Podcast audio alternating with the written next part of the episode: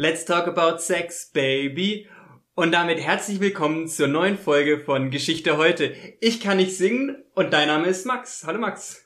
Was war das denn bitte für eine Einleitung heute? Darauf war ich nicht vorbereitet. Die habe ich vorbereitet, so ein bisschen. Ich habe mich inhaltlich nicht vorbereitet. Die inhaltliche Vorbereitung habe ich diesmal ja. wem anders überlassen, nämlich nicht dir. Wir haben heute einen Gast und Hallo. das bist du. Hallo Amelie. Hallo zusammen. Um die Peinlichkeit vorwegzuklären, du bist meine Schwester. Ja. Mhm. Und wir das reden. Macht es nicht besser. Nee, und wir reden heute über Sex. Nicht explizit über Sex, sondern über Sex in der Antike. Genau.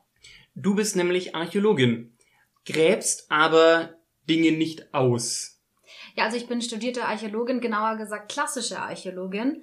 Und gerade in der klassischen Archäologie gibt's auch andere Formen der Archäologie. Ich würde mich als Bildwissenschaftlerin bezeichnen. Das ist so ein bisschen in die Richtung Kunstgeschichte. Also wir arbeiten mit Bildern und versuchen aus den Bildern den Inhalt herauszuziehen und dann das antike Leben zu rekonstruieren oder ähm, antike Kulturgeschichte zu rekonstruieren. Wir hatten ja vor einiger Zeit schon mal eine Folge über Archäologie wo wir genau das andere Feld eigentlich äh, schwerpunktmäßig betrachtet haben, ähm, nämlich eher die Ausgrabung. Äh, jetzt also heute eher, ähm, wie hast du es gerade genannt, also Kunstgeschichte oder Bild? Äh, Bildwissenschaft. Bildwissenschaft. Genau. Eher die Dinge, die schon ausgegraben sind, die man dann aber halt nochmal ein bisschen gründlicher angucken kann. Mhm. Als Historiker haben wir relativ viel mit Kunstgeschichte zu tun. Ich habe damals gesagt in der Folge, mit Archäologie haben wir sehr selten irgendwie eigentlich Überschneidungen, mit Kunstgeschichte schon. Mhm. Und das ist wahrscheinlich dann schon eigentlich sogar das Überschneidungsfeld, wenn man so will, äh, oftmals, weil ähm, Historiker oft mit Kunstgeschichtlern oder Geschichtlerinnen zusammenarbeiten und ich glaube auch, da ist vielleicht auch von euch dann mit, mit ich könnte mir vorstellen, mit Historikerinnen äh, aus der Antike, dass man da eher mal zusammenarbeitet. Ja, absolut. Also ich versuche auch eher so einen ganzheitlichen ähm, Ansatz auf die Antike zu haben. Ich mhm. versuche auch Textquellen mit reinzunehmen. Mhm. Ich habe schon auch Latein studiert, aber das ist ein bisschen länger her. Dementsprechend bin ich philologisch nur so halb fit, aber ähm, finde, man kann die Antike nicht nur aus einer Perspektive betrachten, sondern um die gesamte Kultur der Antike zu verstehen oder der Griechen oder der Römer, muss man eben beides miteinander betrachten, Bild und Text, manchmal auch miteinander vergleichen, wo jetzt genau die Unterschiede sind. Aber eben um so ein rundes Bild zu bekommen, braucht man eben verschiedene Blickwinkel. Wir hatten, um die Theorie einmal vorweg ein bisschen zu klären, wir hatten mal ähm, gesagt, man kann ein bisschen unterscheiden zwischen einer Objektquelle, also zum Beispiel einem Gegenstand, das ein Archäologe wirklich ausgräbt, und einer Textquelle, das was du viel machst, Max.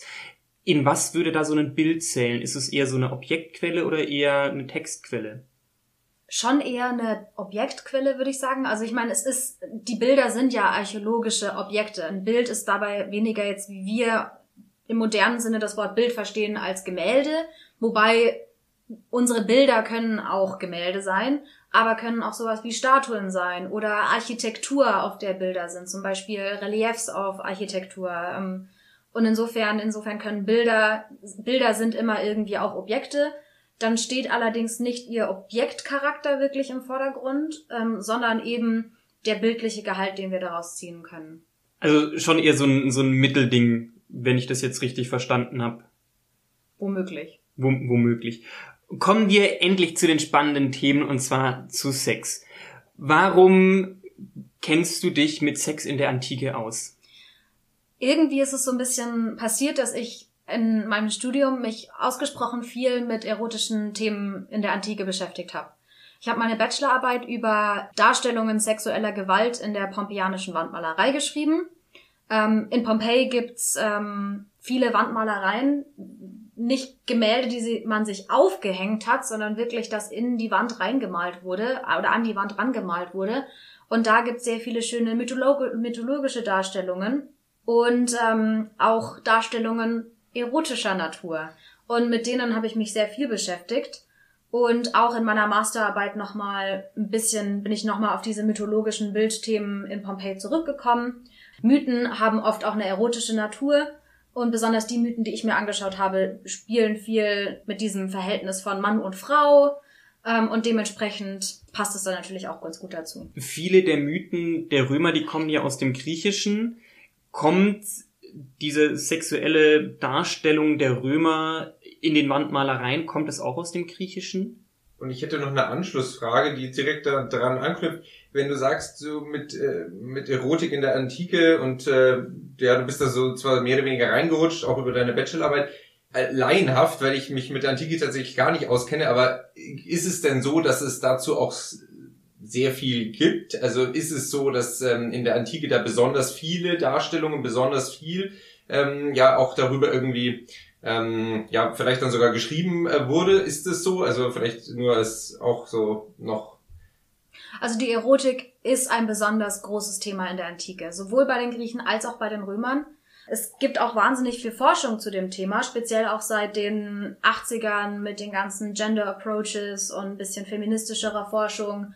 Ähm, aber allgemein, Erotik ist nie out gewesen in der Forschung.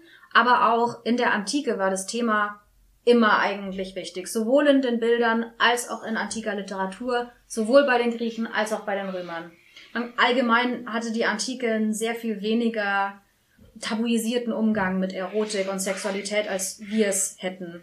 Also hatten quasi die Römer und die Griechen ein ganz anderes Verhältnis zu Erotik und zu Sexualität, als wir früher zumindest in unserer Geschichte gehabt haben. Vielleicht mal kurz eine Frage an dich, Max. Im Mittelalter gab es da irgendwie eine besondere Relevanz? Also es muss ja immer eine gewisse Relevanz zu Sex gehabt haben, sonst wären wir ja irgendwie heute nicht hier. Aber auch in der Darstellung gab es im Mittelalter Wandmalereien über Sex? Ähm, nein, besonders nicht, ähm, wenn ich mir das jetzt so hier äh, bisher zumindestens äh, von dir angehört habe, ähm, nicht in dieser, in dieser Breite und in, wahrscheinlich auch in dieser, ähm, ja, aus heutiger Perspektive relative Offenheit, weil im Mittelalter in erster Linie der christliche Glaube dominiert, in Europa, nur von der europäischen Geschichte gesprochen, ähm, und es da eher die Leitlinie gibt, eigentlich eher Keuschheit und eher Verhüllung der Frau, gerade im frühen Mittelalter, ähm, wo das völlig zurücktritt in der Öffentlichkeit, wo es keine Öffentlichkeit für Erotik oder Sex gibt. Keinerlei. Man muss da aber schon unterscheiden. Also in der Antike, selbst wenn es ein großes Thema ist und auch in der Öffentlichkeit auch verhandelt wurde und, und es sehr viele Bilder und Texte dazu gab, heißt es nicht, dass es nicht mit einem Wertesystem belegt war. Also es gibt klare Regeln, wer was darf, wer wann was darf, welche, äh, welches Geschlecht welche Rolle einzunehmen hat welche Dinge in Ordnung sind, welche Dinge doch tatsächlich tabuisiert sind, ähm, worüber man nicht redet. Also da gibt's schon auch klare Verhaltensregeln. Also es ist nicht, dass anything goes und man vollkommene Freiheit hatte, was die Sexualität angeht. Es gab einfach Regeln, die für unser modernes Verständnis offener sind, als man es vielleicht annehmen könnte. Ein Punkt und eine Frage, die ich aus dem Griechischen so ein bisschen weiß, ist die Homosexualität. Gab es die im Römischen auch? In gewisser Weise. Also im Griechischen gibt es tatsächlich fast schon institutionalisierte Homosexualität. Es gibt das ähm, Prinzip der Päderastie. Das bedeutet, ähm, wenn man das in seine, in seine Einzelteile zerlegt, dieses Wort, ähm, ist es Paidos, das ist der Knabe oder das Kind und Erastes, das ist der Liebhaber. Also es bedeutet wortwörtlich Knabenliebe und ist ein Teil der griechischen Erziehung. Also natürlich der griechischen Oberschicht und da war das System, dass jeder Jüngling oder jeder jugendliche Mann hat eine Art Mentor bekommen. Das konnte ein guter Familienfreund sein, jemand, der auch sehr respektiert war. Und dieser, sag ich jetzt mal, Mentor hat eben nicht nur die Erziehung übernommen, sondern eben auch die sexuelle Erziehung übernommen. Und im Zuge dessen haben dann der, der Mentor und sein Mentee durchaus auch sexuelle Beziehungen geführt. Und es war eben Teil, Teil des, des Programms sozusagen. Sobald der junge Mann dann ein gewisses Alter erreicht hat, wurde dieses Verhältnis dann beendet.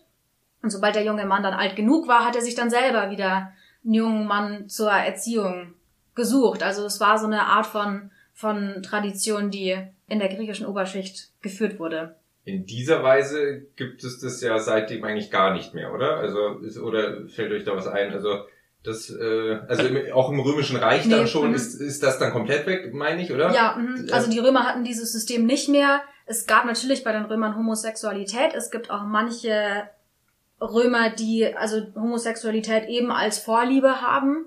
Es wurde nicht gerne bei den Römern gesehen, wenn es die einzige Vorliebe war oder die einzige sexuelle Ausrichtung. Wenn man mal ein bisschen Knabenliebe praktiziert hat, war das schon auch irgendwie okay. Solange, und das ist bei den Römern wichtig, man der aktive Part war. Der aktive Part, der penetrierende homosexuelle Part, wenn man diese Rolle eingenommen hat, dann war es vertretbar für die Römer. Und auch nur, wenn der passive Part eben ein Jüngling war und noch keinen Bartwuchs hatte. Das war so das Zeichen.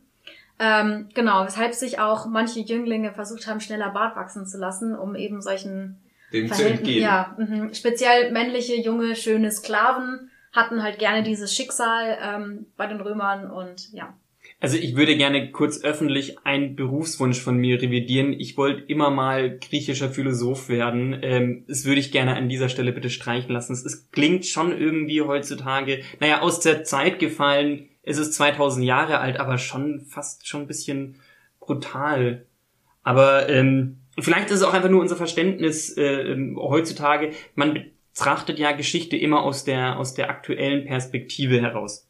Ich habe noch eine weitere Frage, gerade als du vorhin gesagt hast, dass es die Religion im Mittelalter ähm, die Sexualität stark unterdrückt hat, die Keuschheit hervorgehoben worden ist. Im Römischen kenne ich zumindest den Bacchus, weil es einen Wein gibt, der danach heißt. Und ich weiß auch, dass es irgendwie ein Gott des Weines ist. Und ich wage mich zu erinnern aus dem Lateinunterricht, dass er der Gott der Lust ist. Ist das richtig? Nicht unmittelbar. Also Bacchus, der Grieche, also der lateinische. Ich hatte auch eine Vier in Latein, muss man dazu sagen. Ja, ja. Ich auch. Ich nicht.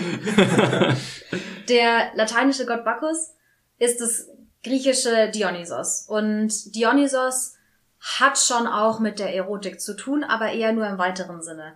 Wie der moderne Mensch sich bewusst ist, war sich auch der antike Mensch bewusst, dass es durchaus einen Zusammenhang gibt zwischen Wein und Erotik und ähm, ein betrunkener Zustand auch zu einem zu einem sexuell erregten Zustand sehr schnell führen kann oder man dann leichter Lust verspürt. Also da war definitiv ein Zusammenhang.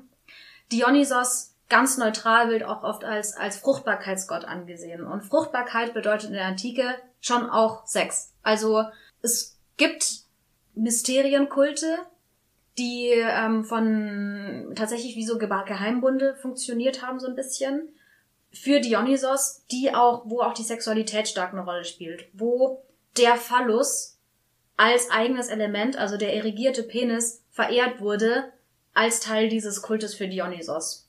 Du hast gesagt, Dionysus, also Teil diese Fruchtbarkeit, aber also gibt es dann da noch mehr sozusagen? Gibt es noch andere Götter, Halbgötter, die sich damit noch expliziter beschäftigen? Also natürlich Aphrodite, auf Lateinisch Venus. Nicht übrigens, wenn man es korrekt ausspricht, das, wie wir würden Venus sagen, der Lateiner würde Venus sagen, nebenbei bemerkt. Diese Göttin auf jeden Fall. Aphrodite ist natürlich schon auch als Göttin der Schönheit und der Liebe.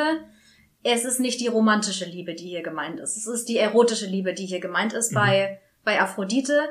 Aphrodite hat einen göttlichen Sohn, der heißt im Griechischen Eros, im Lateinischen Amor oder manchmal auch Cupido. Und sowohl Cupido als auch Eros heißt wortwörtlich übersetzt Lust und Begierde. Also insofern, das ist die personifizierte sexuelle Begierde. Das Wort Erotik, jetzt mal ganz naiv gefragt, das Eros, steckt es da drin? Ja, ja, Okay. kommt, kommt genau daher, ja. Okay, also kommt das Wort von einem griechischen. Ist das dann äh, ist das dann ein Halbgott oder wie sa- sagt man zu den oder ist es einfach der Sohn einer einer Göttin? Da gibt's tatsächlich viele verschiedene Überlieferungen. Ähm, eins der frühesten Werke der griechischen Literatur, also beinahe Zeitgenosse von Homer, der hat ein, eine Göttergeschichte geschrieben äh, über die Entstehung der Welt. Ähm, Hesiod heißt er, die Theogonie. Und da ähm, beschreibt ähm, Hesiod, am Anfang war das Chaos und aus dem Chaos sind drei Mächte erwachsen und eine davon war Eros. Also dass ganz am Anfang der Welt schon Eros da war, bevor es überhaupt die üblichen Götter, so Zeus, Hera, Apollo, bevor die überhaupt da waren, war schon Eros da. Es gibt auch andere Überlieferungen, zum Beispiel im Römischen ist die gängige, der gängige Mythos über die Herkunft von, in dem Fall Amor bzw. Cupido, ist, dass die Eltern Venus und Mars sind. Mars ist der Kriegsgott und dementsprechend der, als Kriegsgott hat Mars dieses wilde Element, dieses heftige, dieses, dieses unbändigbare und deshalb ist Amor auch der ideale Sohn aus der Göttin der Schönheit und der Liebe mit diesem unbändigbaren Krieg. Und Amor als Sohn der beiden hatte eben dieses, dieses wilde, kriegerische auch in sich.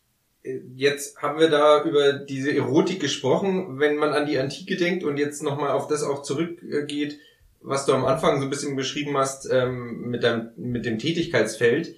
Was mir immer bei der Antike auch direkt mit einfällt, sind die Statuen, ähm, die ja oftmals sehr freizügig äh, ja heute in den, in den Glyptotheken, in den, in den Museen der Welt stehen. Wie, also was ist, ist das praktisch auch eine, kann man sagen, eine Form dann dieser, dieser Überlieferung dieser Erotik und dieser besonderen Beziehung zum, zum Thema Sex? Vielleicht habe ich da auch ein Wissen von meiner Vierer Lateinnote. Ist nicht Aphrodite die einzige Frau, die immer nackt dargestellt wird in den Statuen? Jein. Tatsächlich ist die antike. Wie so oft die einen. Wie so oft ja, die einen. natürlich, genau. Ja. Nee, die antike oder antike Statuen sind bekannt dafür, dass wir sie meistens nackt kennen und das für uns besonders ist, dass man nackte Figuren hat. Das ist gerade bei männlichen Statuen besonders auffällig, dass wir eigentlich schon von Beginn an in der griechischen, in der Geschichte der griechischen Skulptur haben wir nackte Männerdarstellungen. Ähm, und zwar komplett nackt.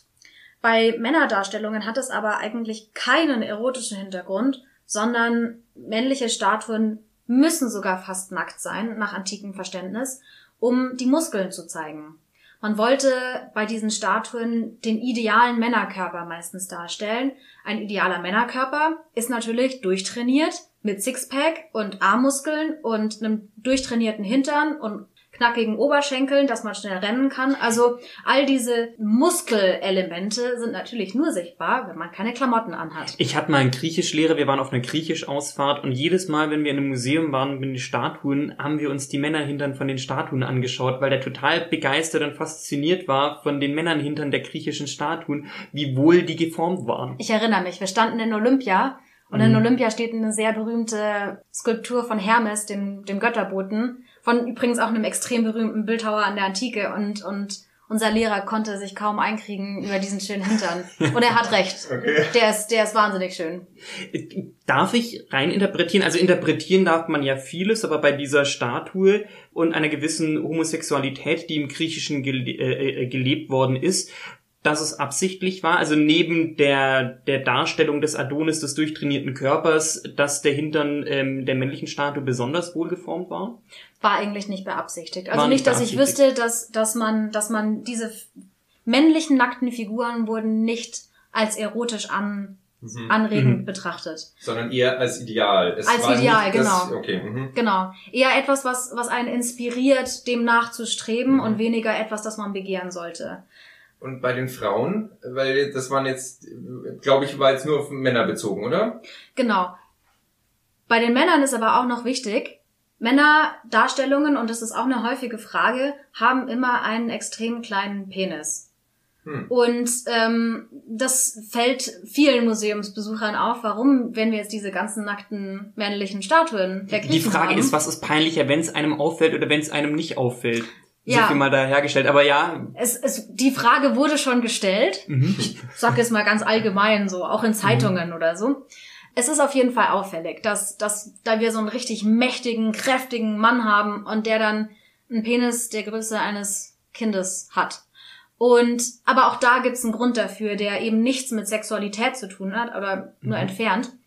Der griechische Mann hatte seine Emotionen unter Kontrolle, beziehungsweise sollte seine Emotionen unter Kontrolle haben und speziell seine körperlichen Gelüste, also auch die Sexualität. Selbstbeherrschung ist hier das Stichwort. Das zieht sich auch durch die ganze Antike durch. Das sind nicht nur die Griechen, auch die Römer. Ähm, bei beiden war Selbstbeherrschung das die wichtigste Tugend eigentlich, dass man eine gewisse Impulskontrolle betreibt und das überträgt sich eben auch auf den Penis der Statuen. Damit soll gezeigt werden, dass dieser Mann, der diesen perfekten Körper hat, seine Sexualität unter Kontrolle hat und deshalb nicht von seinem Penis gesteuert ist, sondern der eben klein ist, um zu zeigen, er ist Herr seines Körpers und der Penis spielt nur eine Nebenrolle. Ist also das auch nicht- wieder ideal. Genau, total ideal und dann aber nicht der kleine Penis Mhm. per se als Ja. ideal, sondern eher den, der Wert, der dahinter Ja, steht. Übertragung in die Genau, Bildsport. Mhm. genau. ist es nicht die Philosophie des Stoa? Auch, aber auch andere Philosophien predigen Selbstbeherrschung und Impulskontrolle. Also es ist nicht nur, sind nur nicht nur die Sto Stoiker, die Stoiker sind da schon sehr extrem, dass sie eben das, das, das, das, diesen starken Verzicht und die starke Kontrolle über sich selbst, aber es sind auch andere Philosophien.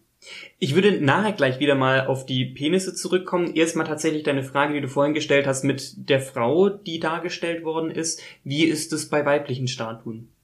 Bei weiblichen Statuen ist eine ganz andere Geschichte. Weibliche Statuen waren am Anfang der griechischen Skulptur immer angezogen. Klar, manchmal sind die Stoffe tatsächlich, also scheinen so dünn gemeißelt zu sein, dass man tatsächlich jedes einzelne Körperteil noch sieht und sogar den Bauchnabel noch durchscheinen sieht. Aber man hat lange weibliche Statuen, auch Göttinnen, nicht nackt dargestellt. Auch nicht Aphrodite als Göttin der Schönheit. Mhm. Es gibt eine berühmte Statue, die unser Frauenbild der Antike komplett geändert hat. In unserem Verständnis sind auch gerade Darstellungen von Aphrodite komplett nackt. Wir kennen auch nackte Frauendarstellungen, aber in der Antike war das nicht üblich. Eigentlich war am Anfang alle Frauendarstellungen komplett angezogen. Und erst eine einzige berühmte Skulptur hat es geändert, nämlich die Aphrodite von Knidos, von dem berühmten Bildhauer Praxiteles, der übrigens auch diesen schönen Hintern des Hermes in Olympia gemacht hat. Ich war wahrer Vorreiter. Ich sehe auch einen genau. Zusammenhang, genau. ja. ja. Der war übrigens auch bekannt für, für eine besondere Lebendigkeit des Blicks. Also der war berühmt für fließende, fließende Form. Er hatte diesen flüssigen Blick, sagt man.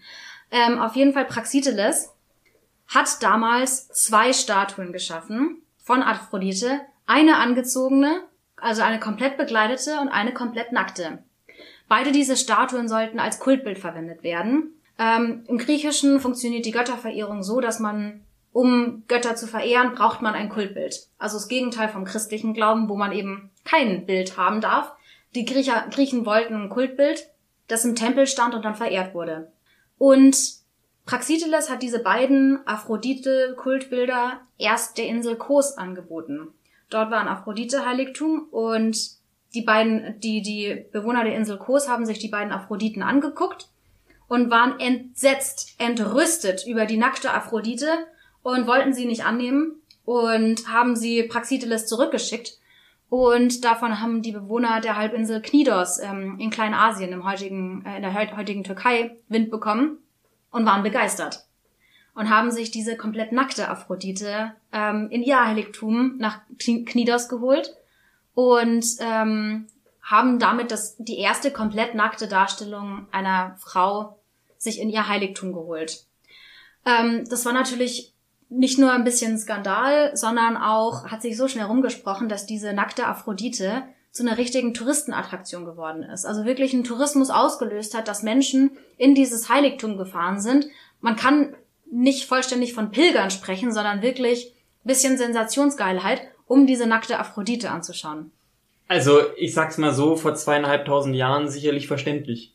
Ja, und ähm, es gibt auch die Erzählung von einem Besucher, der sich sofort schlagartig in diese nackte Aphrodite verliebt hat und sich nachts in diesen Tempel eingeschlossen hat, um mit ihr allein zu sein und schöne Stunden zu verbringen. Und am nächsten Morgen hat man auf ähm, Aphrodites Oberschenkel einen hellen Fleck gefunden. Die Statue steht inzwischen in einem Museum. Ähm, ja.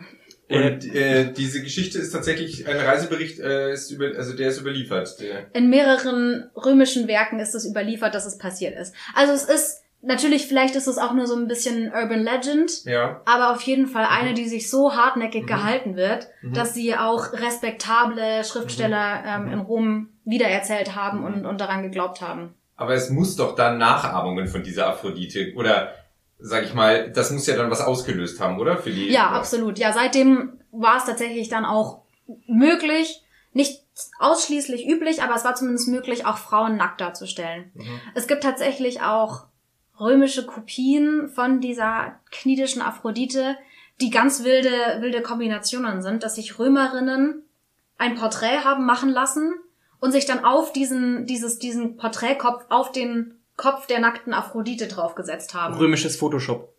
Praktisch, ja. Und man sieht auch ganz klar, dass dieses Gesicht schon ein paar Falten aufweist. Und der Körper von Aphrodite ist natürlich der von einer jungen Frau. Also, ja. mhm. Also eher schlechteres Photoshop, aber es ist ja auch heutzutage ja. so. Es gibt immer gute Photoshop-Künstler und schlechte Photoshop-Künstler. Genau, ja. mhm. Jetzt haben wir quasi einmal die Aphrodite abgehandelt. um nochmal zu den Penissen zurückzukommen, was heißt eigentlich Penis auf Latein? Wichtigste Frage, äh, was vermutlich jeden Hörer am brennendsten interessiert. Also wenn wir in der Wissenschaft davon reden oder irgendwas damit zu tun haben, dann würden wir meistens Phallus schreiben.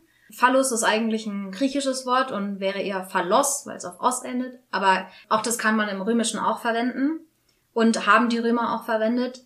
Dasselbe Wort wie im Deutschen kann man auch im Lateinischen verwenden. Also Penis funktioniert in beiden Sprachen als neutrale Bezeichnung des männlichen Gliedes.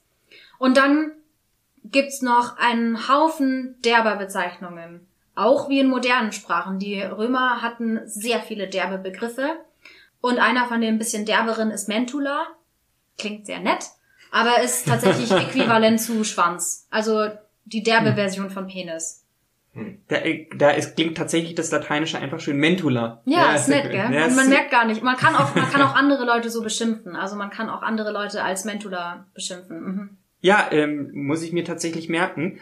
Dieses äh, Derbe im Latein, das dann auch in die Sexualität hat das dort auch so Einzug gehalten, eben wenn du jetzt sagst mit den Begriffen zum Beispiel jetzt schon, mit dem lateinischen Begriff für Schwanz, war das dann insgesamt so eine Sache, die sich im Lateinischen da irgendwie dargestellt hat? Also die Römer hatten wahnsinnig viel Humor und einer ihrer Lieblingshumorarten war, ähm, ich glaube wirklich Sexhumor. Hm. Ähm, es gibt Gedichte, die sich über, über Sex lustig machen und, und ähm, beschreiben, wie irgendwelche Frauen gefickt werden oder wie irgendein Gegner jemand anderen fickt und ähm, wie, wie man sich doch selbst ficken soll. Also es ist wirklich von Beschimpfungen bis hin zu Wunschvorstellungen alles dabei in der römischen Literatur. Was es dann auch noch gibt und was fast ein bisschen cooler ist, sind Graffiti aus Pompeji. Also in Pompeji haben wir Graffiti sind, sind Kritzeleien an Wänden, mhm. die man ja mit so einem, keine Ahnung, Metallstift oder so reingeritzt hat. Und die waren relativ gut lesbar, als man Pompeji ausgegraben hat. Und da haben wir wirklich sehr viele erhalten. Und da haben wir Kritzeleien, die einfach nur manchmal ein Penis sind. Dass jemand einen Penis in die Wand gekritzelt hat. Das ja. ist ja gar nicht so also, unterschiedlich zu heute. Nee, ja. davon gibt's auch mehrere. Und auch solche Sachen wie Markus soll deine Mutter ficken. Oder ähm, es gibt in Pompeji ein Bordell und wir wissen ganz genau, dass es ein Bordell ist. Und dort haben die ähm, Bordellbesucher haben dann auch Kritzeleien hinterlassen. Sowas wie Claudia fickt gut ähm, oder ähm, XY hat einen schönen Hintern. Quasi ein Sternesystem auf Trip, äh, TripAdvisor. Manchmal, ja. Aber manchmal auch Beschimpfungen anderer Bordellbesucher. Also derber, derber Penishumor definitiv gegeben. Was ich immer besonders lustig finde, tatsächlich, wenn wir mal ähm, ein Museum besuchen, dann gibt's in jedem ähm, antiken Museum immer einen Raum, ich glaube, das ist den Museen peinlich, mit irgendwie fliegenden Penissen mit Flügeln oder einen, oder verschiedenste kleine Penisöllämpchen oder sonstige Bronze-Skulpturen, ähm, die einfach nur gebogene oder, oder einfach nur Penisse sind. Was hat's damit auf sich? Also es gibt's in manchen Museen, nicht in allen. Also in Berlin waren wir schon in einem und das, das schönste und größte mir bekannte ist in Neapel im Archäologischen Nationalmuseum das Gabinetto Segreto, das Geheimkabinett. Da das war dem vermutlich ein bisschen peinlich. Ja, es war tatsächlich auch nur das Gabinetto Segreto, konnte nicht jeder Besucher besuchen. Ich glaube, bis sogar in die 1950er, da waren Frauen nicht zugelassen da drin. Hm. Irgendwie sowas, also definitiv so, dass man, dass wir es als mhm. moderne Zeit definieren würden. Und ähm, auch davor teilweise nur mit Sondergenehmigungen ähm, vom Fürsten von Neapel signiert. Ja, und in diesem Gabinetto Segreto hat man alles, allen Schweinkram gesammelt, der zu unanständig war für die normale Sammlung. Und da hat man zum Beispiel, also da hat man eine ganze Art von, von archäologischen Funden drin. Da hat man zum Beispiel ähm, Wandmalereien, die man in Pompeji aus den Wänden rausgeschnitten hat auf denen Sexdarstellungen sind, in verschiedensten Stellungen, also Paare beim Sex oder die sich küssen oder die aneinander rumfummeln. Ähm, was man da auch hat, sind Skulpturen von zwei Figuren, die beim Sex dargestellt werden. Die schönste im Gabinetto Segreto ist ein Pan. Das ist ein Gott, der aus halb Mensch, halb Ziege ist, der mit einer Ziege fickt. Und man sieht tatsächlich mhm wie der Penis des Pans in die Ziege reingeht. Und die Ziege hat dabei einen ganz verzückten Gesichtsausdruck. Und der Pan übrigens auch. Aber auch hat man im Gabinetto Segreto zum Beispiel eine schöne Skulptur, die heißt Venere in Bikini, eine kleine Venus-Skulptur aus weißem Marmor, auf der mit goldener Farbe ein Bikini aufgemalt ist. Hm. Was man auch hat, und das ist eine meiner Lieblingsfundgattungen, die haben wir beide auch schon gesehen im Museum, sind sogenannte Tintinabula. Tintinabula sind auch tatsächlich nichts Erotisches, aber fallen für uns im modernen Verständnis unter, unter dieses, dieses Gebiet. Denn Tintinabula sind Penisse, also bestehen aus Penisse. Es sind kleine Glockenspiele oder wie so Windspiele, die man aufhängen konnte. ja, und zwar in, in Penisform. Und man hat dann wirklich fliegende ich, Penisse. Ich frage Penisse. Mich, warum das nicht unter, damals nicht unter Erotik fiel. Ich frage mich, warum es es heutzutage nicht mehr gibt. Ein Penisglockenspiel. Ja, man hat dann tatsächlich, also man hat dann so ein, ja, ich würde sagen, so handgroßen einen Penis, also irrigierten Penis an, an dem oft dann auch noch Flügel rauskommen, an dem Schaft kommen ja, der, der fliegt ja auch in einem Glockenspiel. Genau. Manchmal hat der Penis dann auch noch einen Penis. Und manchmal hat der Penis dann auch noch Beine, die gestaltet sind wie ein Penis. Also wirklich, dann hat man den, den Penis als Lebewesen sozusagen. und da hängen dann Glöckchen dran und das konnte man dann an der Kette aufhängen als Glockenspiel. Und tatsächlich ist es eher ein Glücksbringer. Also der Penis allein, der Phallus selbst, konnte ähm, in der Antike als Glücksbringer verwendet werden. werden. Wir mhm. nennen das apotropäisch, das bedeutet die Abwehr des bösen Blicks. Und mhm. der Phallus hatte eben apotropäische Funktionen, dass er böse Blicke abweisen konnte. Das heißt, man hat auch zum Beispiel an Hauswände Phallusse rangemacht, um den bösen Blick abzuwehren und eben solche, solche Tintinabula, diese Glockenspiele, haben auch diese Funktion, dem Besitzer oder dem Haus, in dem sie hängen, Glück zu bringen. Auch deshalb auch die Glöckchen, dass es eben mhm. ja diese diesen diese bösen Spirits vertreibt. Jetzt habe ich aber tatsächlich eine Frage. Für uns ist es sehr vulgär, so ein fliegender Penis mit Penisbeinen. Und es zeigt ja auch, dass das in einem Geheimkabinett zurückgehalten es wird. Wenn du sagst, genau, wahrscheinlich ja. bis in die 50er, vielleicht sogar noch länger, man weiß es ja nie. Es ist teilweise sehr, sehr spät solche Sachen erst wieder äh, der Öffentlichkeit zugänglich gemacht worden. Und ich würde sagen, die 2000 Jahre danach ist das ja sehr, ja, fast schon zu anrüchig eben für die Öffentlichkeit. Also mhm. das sind ja alles Sachen, die, wenn dann jetzt erst eigentlich wieder in den letzten 50 Jahren einigermaßen ähm, gehen. Mhm. Mhm. Und meine Frage explizit dazu ist tatsächlich jetzt noch, wir hatten ja gerade geklärt, dass bei den Statuen ähm, diese, diese gut trainierten Männer äh, kleine Penisse hatten, um halt eben diese Tugendhaftigkeit hervorzuheben. Steht es nicht so ein bisschen im Kontrast, wenn man sich jetzt irgendwie fliegende Penisse aufhängt? Ein bisschen schon. Also gerade bei diesen idealen Figuren wollte man tatsächlich keinen großen Penis haben. Dann wiederum kann der Phallus selbst, aber auch ein erigierter großer Phallus kann eben auch positiv gedeutet werden, kann mhm. zwar schon auch eben als dieses, dieses lüsterne und unbeherrschte und ähm, ja, dass man sich nicht zurückhalten kann, konnte so gesehen werden, kann aber eben auch ganz allgemein Zeichen von Fruchtbarkeit sein. Und da gibt es auch ein weiteres göttliches Beispiel. Es gibt einen eher unbekannteren Gott, also man kennt ihn aus der modernen, also die modernen Menschen kennen ihn jetzt eher nicht. Dieser Gott heißt Priapos und ähm, von dem haben wir auch mehrere schöne Beispiele aus Pompeji. Und Priapos ist ähm, dafür bekannt, dass er einen riesen Phallus hat. Und zwar wirklich einen, der wirklich bis zu seinen Knien geht. Ähm, also dies, wir sprechen hier von dieser Länge und auch erigiert ist. Und bei Priapos ist das ein Zeichen von Fruchtbarkeit. Also Priapos war für, auch für Wohlstand zuständig. Es gibt ein sehr schönes, sehr schöne Wandmalerei, die hängt am Eingangsbereich von einem Haus in, in einem Eingangsbereich in, in, einem Haus in Pompeji, das ähm, der Familie der Vettier gehörte, eine sehr reiche Familie. Und da direkt am Eingangsbereich ist ein Priapos, der einen Riesenphallus hat. Und an diesem Phallus, diesen Phallus legt er auf eine Waage und auf der anderen Seite der Waage misst er einen, einen, Gold, einen Geldsack aus. Also da hat man Phallus wiegt, wiegt Wohlstand. Und da also, hat man direkt die Verbindung zwischen der Phallus sorgt für Wohlstand. Tatsächlich an der Stelle jetzt der Hinweis für Instagram. Du hast ein Buch mitgebracht und wir haben dieses Bild vorliegen. Ja. Ich würde das Bild gleich abfotografieren und dann pünktlich bei Instagram hochstellen. Es ist tatsächlich in dem Fall höchst interessant, einmal zum Anschauen. Ich hoffe, Instagram stört mich nicht. Vielleicht, um jetzt ein bisschen was Modernes mit reinzubringen. Es ist tatsächlich so in, in den modernen Medien, dass wir eine gewisse Art amerikanischen Imperialismus haben die ganzen großen Social-Media-Plattformen, aber auch die ganzen Produktionsfirmen der Filme sind alle in den USA und agieren entsprechend nach amerikanischen Standards. Deswegen spricht man tatsächlich von einem medialen Imperialismus.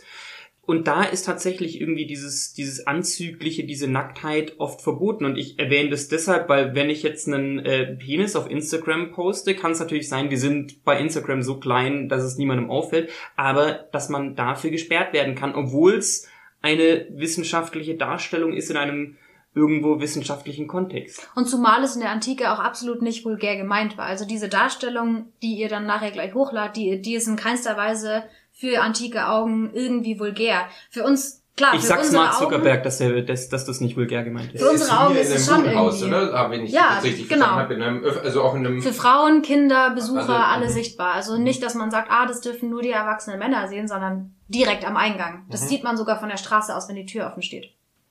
Ich fand es eine höchst spannende Folge. Ich bekomme ja immer mal wieder ein bisschen mit, was du studierst, was du da auch irgendwie machst. Wir haben uns einmal, das war mir nämlich höchst unangenehm, das war noch zu deiner Bachelorarbeit, da saßen wir mal in einem Café und haben uns irgendwie über deine äh, Bachelorarbeit unterhalten. Da ging es ja um äh, ähm, sexuelle Gewalt im Römischen und ich wurde immer kleiner. Du hast es natürlich erzählt, irgendwie im Univiertel und ich dachte mir so, jetzt ist mir so langsam, ist mir das irgendwie ein bisschen peinlich. Und du, ja, also wissenschaftlich betrachtet, ich finde es schön, dass wir jetzt dazu mal ähm, die richtige Plattform hatten, das mal irgendwie ein bisschen ausführlicher besprechen konnten. Äh, ich finde es auch ein sehr spannendes Thema, wie es heutzutage wirklich tabuisiert wird und wie jede Darstellung eines Penis irgendwie gleichbedeutend mit einer Erotik ist, währenddessen das im römischen, griechischen nicht der Fall war. Und ich weiß tatsächlich, warum äh, die Penisse der römischen Statuen alle so klein sind. Und vieles anderes habe ich heute gelernt.